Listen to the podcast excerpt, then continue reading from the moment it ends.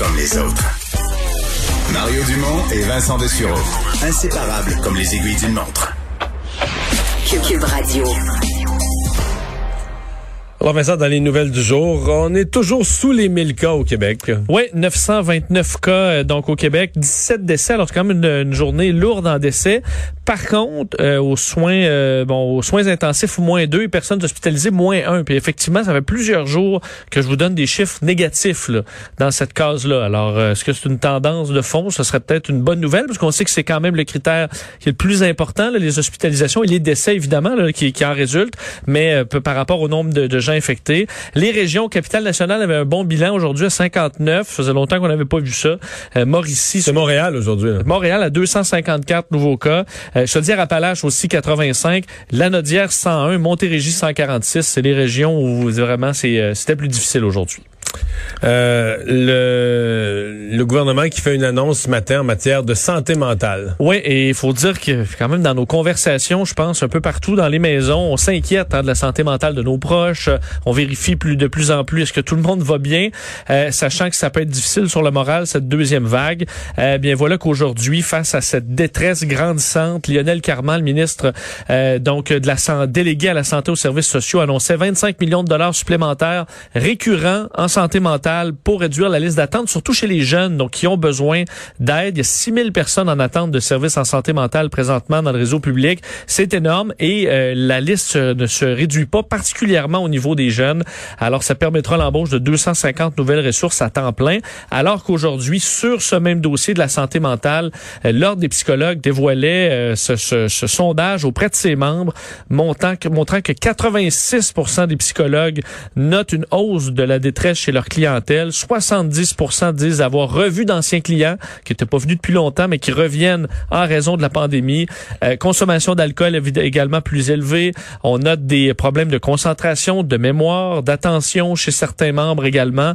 Euh, et euh, on dit qu'il y avait un haut taux de réponse. Alors, les dans le réseau public, dans le réseau privé, les, les psychologues voulaient s'exprimer. Et seraient prêts à en faire plus, c'est le gouvernement. C'est pour ça que je trouve que l'annonce du gouvernement est timide. À mon avis, on pourrait faire plus. Puis on aurait des psychologues prêts à agir. Parce qu'on dit, euh, donc peu importe d'où ils viennent, ces psychologues sont prêts à travailler davantage, donc à faire plus d'heures aux besoins, euh, que ce soit dans le réseau public ou dans le réseau privé. Alors, on rappelait quand même, puis on, on en a fait référence un peu en début d'émission. Évidemment, il y a plein de problèmes, le perte monétaire, perte d'investissement, des mises à pied, euh, des, des, tensions dans les maisons. Mais on demandait, c'est ce que la, la bon, on disait dans ton émission aujourd'hui. prendre ça une journée à la fois. Là. Madame, effectivement, mais Madame Groom disait aussi que parmi les les, patients ou les gens qui arrivent en besoin euh, de services de psychologue, il y avait 39% de ces membres, 39% des psychologues qui ont vu apparaître au cours des derniers mois des employés du réseau de la santé. Donc, euh, eux-mêmes venant, venant chercher de l'aide. un peu, là, ou ils veulent pas casser. Exactement, exactement. Euh, ça a été, euh, on est, tout le monde était impressionné par la performance de la bourse, malgré la récession mondiale depuis le, depuis le, crash du mois de, de, de, fin février, début mars. Mais là, on a l'impression que la deuxième vague, la deuxième vague, pardon, vient donner un coup. la conscience de ce qui se passe en Europe, aux États-Unis, euh, ça vient donner un coup à la confiance en l'économie. Oui, c'est quand même, on dirait, euh, un peu ce qui est arrivé à la première vague. On sentait là, que ça arrivait, puis devant les marchés boursiers baissent pas. Pourquoi? Pourquoi? Puis à un moment donné, ça, ça avait cassé. Et est-ce que c'est ce qui est en train d'arriver? Après une série de, de, de, mauvaises journées depuis le début de la semaine. Et aujourd'hui, c'est la pire séance depuis le mois de juin. Euh, le Dow Jones a perdu près de 1000 points. Je voyais, c'était autour de 600 qu'on a commencé l'émission, ça s'est mis à redescendre, descendre, descendre, descendre. Alors, on est à plus de 900 points de perte, donc presque, fait pratiquement 3% Et c'est ça pour les autres indices aussi, euh, S&P 500, le Nasdaq aussi qui est en baisse de façon similaire. Et les euh, bourses euh, européennes ont clôturé avec des baisses de 3, 4% un peu partout à travers donc l'Europe. Alors, évidemment, c'est cette inquiétude, cette deuxième vague et le fait que les pays se reconfinent. Se reconfinent pas beaucoup aux États-Unis présentement, mais on voit ce qui se passe en Europe. Euh, alors, ça n'a pas rassuré les marchés. Probablement qu'après le discours de Macron, on a vu également euh, une baisse euh, donc augmentée en voyant que plusieurs pays ben, sont obligés de refermer et qu'il y aura des effets sur l'économie. Tu parles des États-Unis, ben on est à six jours du vote. On regarde les stratégies de messieurs Biden et Trump qui sont pas C'est pas la même campagne. Non, vraiment pas. Alors que, bon, M. Biden, de son côté, veut ramener le dossier de la COVID, qui est, euh, bon, évidemment, euh, sur, sur- sur toutes les lèvres ces jours-ci. Joe Biden, qui va rester, lui, toute la journée. Reste, généralement, c'est ce que je vous dis, hein, qui ne bouge pas beaucoup. Euh, il est à Wilmington, dans le Delaware, assiste à une il visioconférence pense qu'il a aujourd'hui. voté ce matin. Il votait, effectivement, et euh, il euh, rencontrait des experts en santé, là, via visioconférence, mais ensuite faisait un discours pour donner le détail de son plan pour combattre la COVID-19. Du côté de Donald Trump, ben là, c'est deux rassemblements de campagne aujourd'hui euh, en Arizona, euh, donc euh, où qui est un État quand même euh, qui sera décisif. Et aujourd'hui, a tweeté encore COVID, COVID, COVID. C'est ce que les médias de désinformation euh, vous euh, vous ramènent toujours. Ils vont rien parler d'autre d'ici le 4 novembre. Il faut dire qu'effectivement les cas euh, augmentent en flèche aux re- c'est États-Unis. des records dans quasiment tous les États. Là. Effectivement, et là, euh, bon, Et des morts hier, euh, fait, fait, dans la dernière semaine, je veux dire, ils ont eu deux ou trois journées où ils sont revenus au-dessus des 1000 morts là, euh, par jour. Et euh, la courbe euh, ne fait qu'augmenter. Plusieurs États qui enfilent les records après les Je records. pense qu'au niveau des, des soins de santé aux États-Unis, eux, c'est la pire, ce sont les pires semaines, là. Pire que tout ce qu'ils ont connu au printemps. Ça débat. À part peut-être New York, la ville de New York qui a connu des détresses dans les hôpitaux, mais là, c'est que c'est partout dans les États, dans le Midwest, dans des, dans des, des, territoires beaucoup plus grands où les systèmes hospitaliers débordent. Et au niveau du vote, ben c'est Mario, euh, c'est 73 millions d'électeurs qui ont déjà voté. C'est vraiment du jamais vu là. Euh, C'est comme la moitié des électeurs qui normalement voteraient. pratiquement. Euh, faut dire qu'il y a 230 millions d'électeurs américains qui vont pas tous voter loin de là. Habituellement, la dernière fois, c'est 140 000 qui avaient- Si on prenait le vote de la dernière fois, il y en aurait plus de la moitié qui aurait voté. Mais là, on s'attend d'être plus proche du 150 000 peut-être. Euh, on est encore à une 150 000, 150 millions. à, soit à six jours quand même euh, du vote. Et Donald Trump essaie de ramener des dossiers qui ne collent pas. Là. Entre autres, on voit bon le, la nomi- nomination de la juge euh, conservatrice Amy Coney Barrett. Pas pu faire beaucoup de millage avec ça. C'est fait. Euh, C'est fait, et, et- et on s'en parlait plus tôt lors des ondes, mais c'est aussi que c'est le résultat d'un décès. Si tu ouais, développes... c'est- si tu à moins développes- qu'il l'ait tué de ses mains. Ouais, là. si tu développes une- rien à voir avec le décès de C'est Ruth. Bader Si tu Ginsburg. développes une nouvelle politique, c'est qu'à un moment donné, là, tu pars d'une idée, tu la mets sur papier, tu, tu fais le modèle, tu l'implantes dans le pays, tu votes les budgets, tu fais l'ensemble de l'œuvre. Dans le cas d'un remplacement, je veux dire, le, le point de départ de ta politique, c'est un décès. Il y a une limite au crédit que tu peux prendre. Oui, tu l'as remplacé. Il y a quelqu'un de l'autre bord qui est décédé, hein, qui était plus démocrate, penchant démocrate, puis tu l'as remplacé par une penchant républicaine. OK, mais... Mais je, je soulève la question parce que euh, Donald Trump aussi, ce qui l'importe, là, c'est, c'est sa réélection. là. Le reste, je pense qu'il s'en fout un peu. Est-ce qu'il a pas fait un mauvais, euh, une pris une mauvaise décision de vouloir juste frustrer les démocrates en poussant une candidate très rapidement, dans la mesure où c'est plus un enjeu pour l'élection. Là, elle est nommée Amy Coney Barrett, c'est fini. Tandis que s'il avait T'as attendu, on aurait pu moins le critiquer parce qu'il dit bon, il fait preuve, il est raisonnable, mais ensuite il peut dire ben faut si t'es un, si t'es un militant, euh, si t'es contre l'avortement, mettons, mais t'as pas le choix de voter Trump si tu veux avoir une juge qui est de son bord. Même si t'es tanné du cirque, Ben, je me bouche le nez, au moins on va avoir une juge à la Cour suprême. Tandis que là, c'est fait. Là. Puis les autres co- juges sont, sont, plus, sont plus jeunes. en- alors, ce dossier-là étant réglé, Trump peut faire plus ou moins de millage euh, là-dessus, à mon avis. Alors, est-ce que ce sera vu comme une erreur plus tard, Euh, on verra. Alors qu'on on s'approche de, de ce vote et euh, ben on voyait le dernier sondage, vous voyez du coin de l'œil, CNN euh, montrait au niveau national, c'est 54% Biden, euh, 42 pour Donald Trump. Il faudra vraiment que dans des États clés, Biden, Mais il y a quand Trump même- ressorte fort. Je vois quand même aux États-Unis, il y a une énorme, peut-être à cause de la dernière fois, une énorme nervosité avec les sondages par État. C'est-à-dire qu'on se fie quand même aux sondages nationaux, des grandes firmes professionnelles, mais on semble dire que dans les sondages, État par État, euh, il y a une part de risque, des firmes plus petites, euh, euh, qu'à la dernière élection, il y avait certains États et des sondages qui étaient vraiment dans le champ. Là. Les sondages nationaux arrivaient tous à peu près à Léger avantage. Clinton, Clinton. euh, 2-3% puis c'est qu'elle a eu 2% Mais on dit les sondages d'État, c'est il y a vraiment des gens qui se méfient que Donald Trump soit vraiment plus fort dans certains États que ce qu'on estime.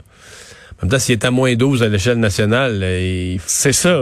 Et là, imagine, là, admettons que les votes de Trump sont tellement bien divisés qu'il est à moins 6, moins 8% de Biden, mais il l'emporte quand même. T'as quand même une crise, là. Dire là, est-ce que le, le président qui a pas été élu deux fois avec la majorité des votes des non, Américains, dans les chiffres que tu dis, ça veut dire qu'il y aurait 10-12 millions de votes de moins. ouais, et qui serait élu quand même. Ce qui est ma- ma- mathématiquement pas impossible. Si tu gagnes les bons États, ben, Si, si ton vote est vraiment bien séparé. Alors, euh, on verra, mais effectivement, les sondages ne donnent pas une grande remontée de Donald Trump comme on voyait un peu dans les derniers jours. Un début de remontée, ça semble pas se matérialiser.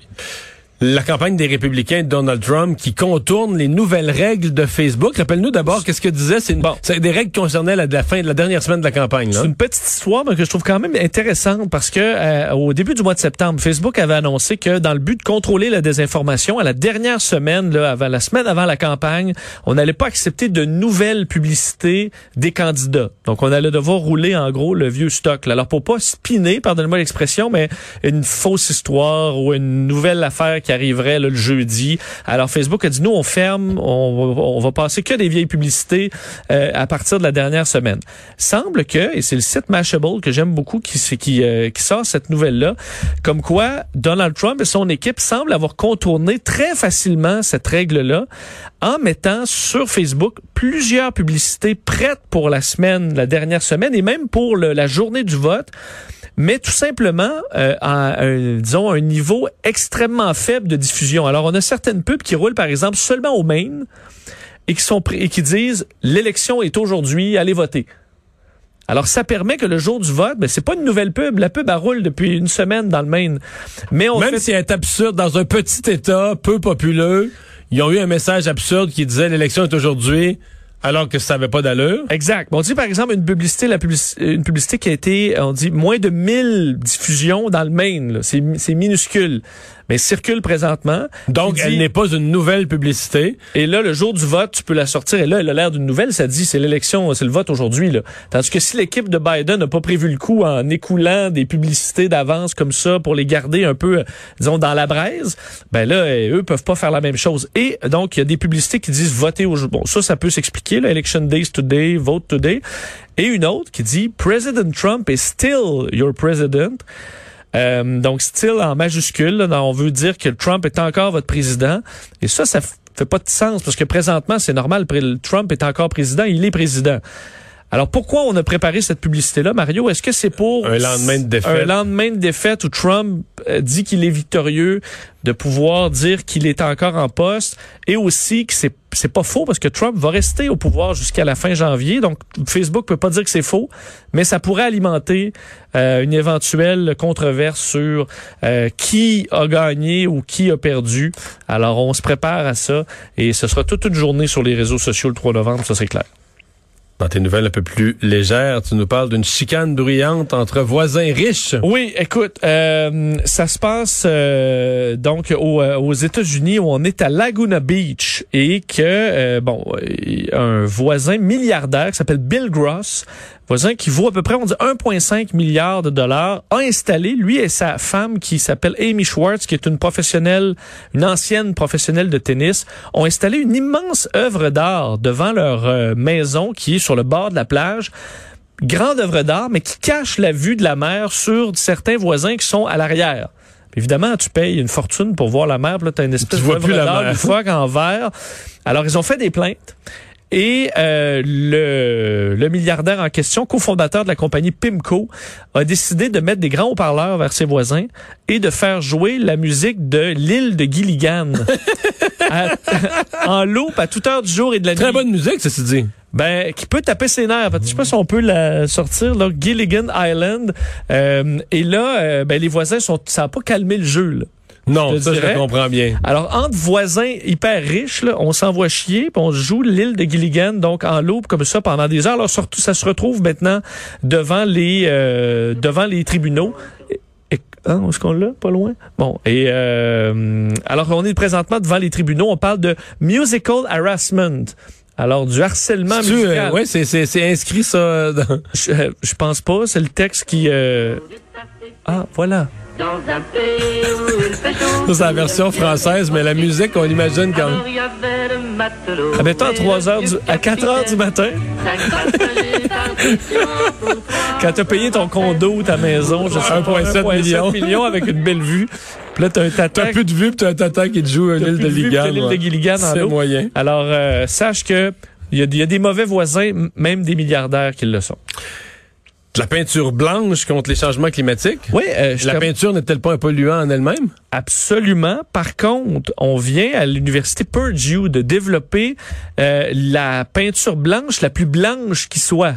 On essaie d'avoir le noir le plus noir, ce qui a différentes propriétés, entre autres pour des instruments d'optique, des salles de cinéma. Mais le blanc le plus blanc, on l'a développé. Et ce que ça fait, c'est que ce blanc euh, permet de repousser presque toute la chaleur du soleil qui l'atteint, ce qui permettrait donc de, en couvrant plusieurs édifices, en fait tout ce qu'on peut euh, en- avec ce blanc-là, permettrait d'éviter ben, Le des îlots de chaleur, euh, d'utiliser des climatiseurs euh, à outrance. Alors on dit que la surface se retrouve En d'autres termes, tu vas, ça, va être- ça va redevenir possible d'avoir un Hummer, mais pourvu qu'il est blanc immaculé. faut qu'il y ait un beau, beau blanc du genre. Mais on dit quand même, si ça- on est capable de faire un produit pas trop cher, qu'on est capable de d'utiliser à grand déploiement comme ça, pourquoi ne pas éliminer le noir le plus possible? Même ça, ça va avoir d'autres effets parce que pour l'œil, là, ça va pas être, euh, ça va pas être flash un peu. ça. C'est si blanc là que ça. C'est très blanc, mais Ça renvoie en toute la Grèce, lumière. là, les belles... euh, Écoute, les villages Santorini, blancs, ouais. Santorini, c'est magnifique, mais là, peut-être que trop blanc, tu porteras des lunettes de soleil, Mario. Non.